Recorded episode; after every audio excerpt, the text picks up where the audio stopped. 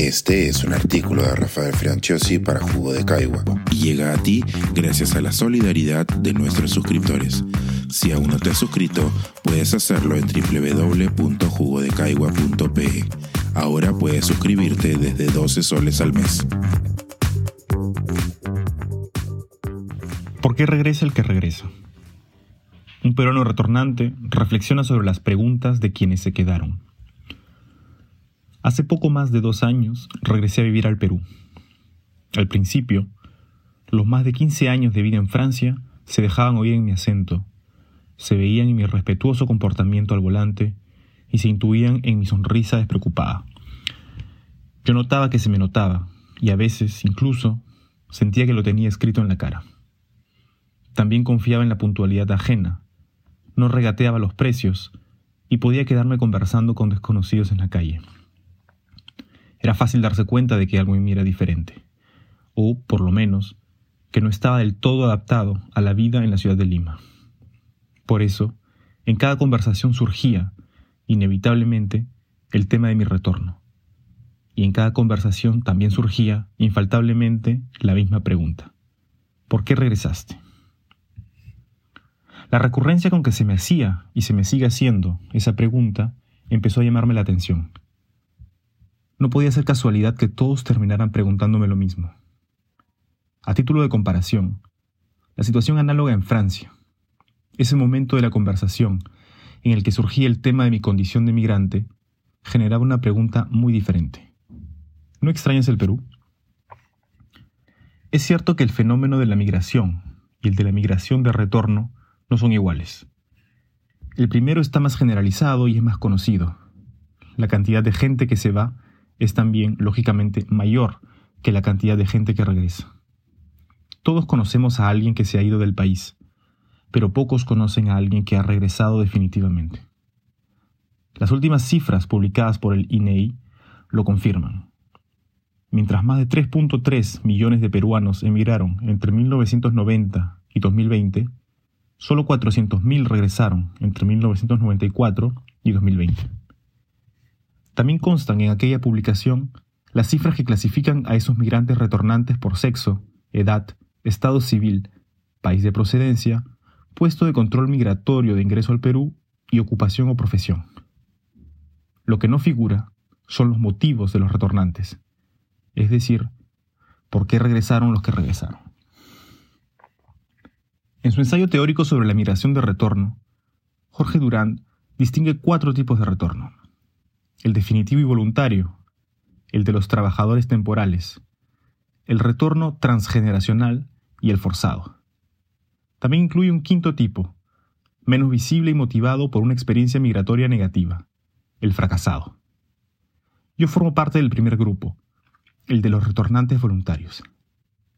Cuando tomé la decisión de volver, estaba convencido de que esa era la decisión correcta y de que volver era lo que realmente quería. Sigo pensando igual.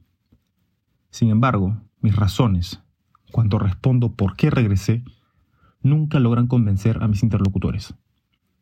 Si lo que buscan las preguntas que comienzan con un por qué es entender algo, mis respuestas parecían no poder explicar a cabalidad mi decisión. Entonces, empujado por esa incapacidad, empecé a preguntarme, ¿por qué regresé realmente? No encontré mejores razones que las que ya tenía. Pero con el tiempo empezó a llamarme la atención algo más. Me refiero a una serie de gestos y reacciones comunes en todos los que querían saber por qué había decidido volver al Perú. Un cierto énfasis en la pronunciación que alargaba la interrogación. ¿Por qué? Y que yo le atribuía a la limeña manera de exteriorizar emociones. Una expresión que se instalaba en esos rostros, reemplazando la amable curiosidad inicial por el menos amable desconcierto. Un silencio incómodo después de mi respuesta. Una sonrisa condescendiente. Un lacónico ah. Había en esa coincidencia general de reacciones algo que se me escapaba. ¿Qué me estaban preguntando los que me preguntaban por qué regresé? De entre todas las cosas que nos permiten, y a veces nos impiden, hablar de identidad nacional, podríamos también citar las preguntas típicamente peruanas. ¿De qué colegio eres? Es una de ellas, quizás la más conocida. Como apunta el sociólogo Mauricio Rentería, coautor del libro que hizo de esa pregunta un atractivo título, la respuesta sirve como un marcador de clase social. Es decir, quien pregunta de qué colegio eres solo está medianamente interesado en conocer tu trayectoria escolar. Está intentando más bien, incluso si no lo hace de manera consciente, ubicarte socialmente. Detrás de esa pregunta hay una intención disimulada. Otro ejemplo es la famosa ¿en qué momento se había jodido el Perú? que de ser una línea de diálogo en una novela, se convirtió en una pregunta recurrente para referirse a los fracasos y crisis nacionales. Una pregunta que da por hecho no solo que el Perú se ha o está jodido, sino también que eso ocurrió en un momento específico.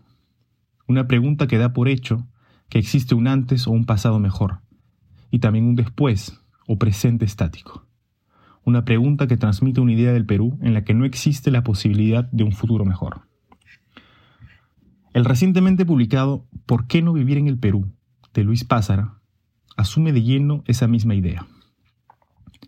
Responder a la pregunta del título del libro parece inútil debido a que las razones están a la vista, dice el autor.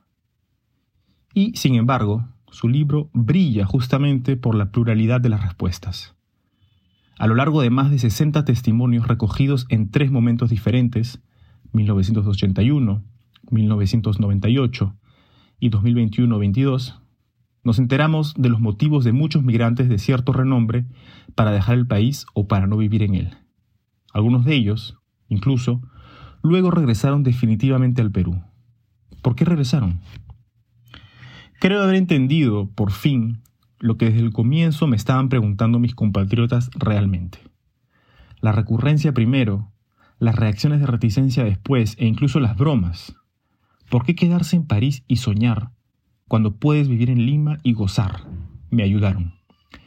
Estamos tan acostumbrados a escuchar que alguien planea irse del país, y de hecho más del 50% de la población emigraría si pudiera, que nos cuesta entender la decisión opuesta. En ese ¿por qué regresaste? se disimulan varias opiniones, todas negativas. Que no existen motivos para regresar, que en cualquier otro lugar se está mejor que aquí, y que el devolver es un deseo insólito. Sin embargo, la realidad desmiente esas opiniones. En los últimos años, el número de peruanos retornantes presenta una tendencia creciente. Quizás no importa tanto entender por qué regresan. Quizás es más importante saber que han elegido compartir con los que se quedaron el mismo espacio, la misma experiencia, las mismas preguntas. Pensar, escribir, editar, grabar, coordinar, publicar y promover este y todos nuestros artículos en este podcast cuesta y nosotros los entregamos sin cobrar. Contribuye en www.jugodecaigua.pe barra suscríbete y de paso espía como suscriptor nuestras reuniones editoriales.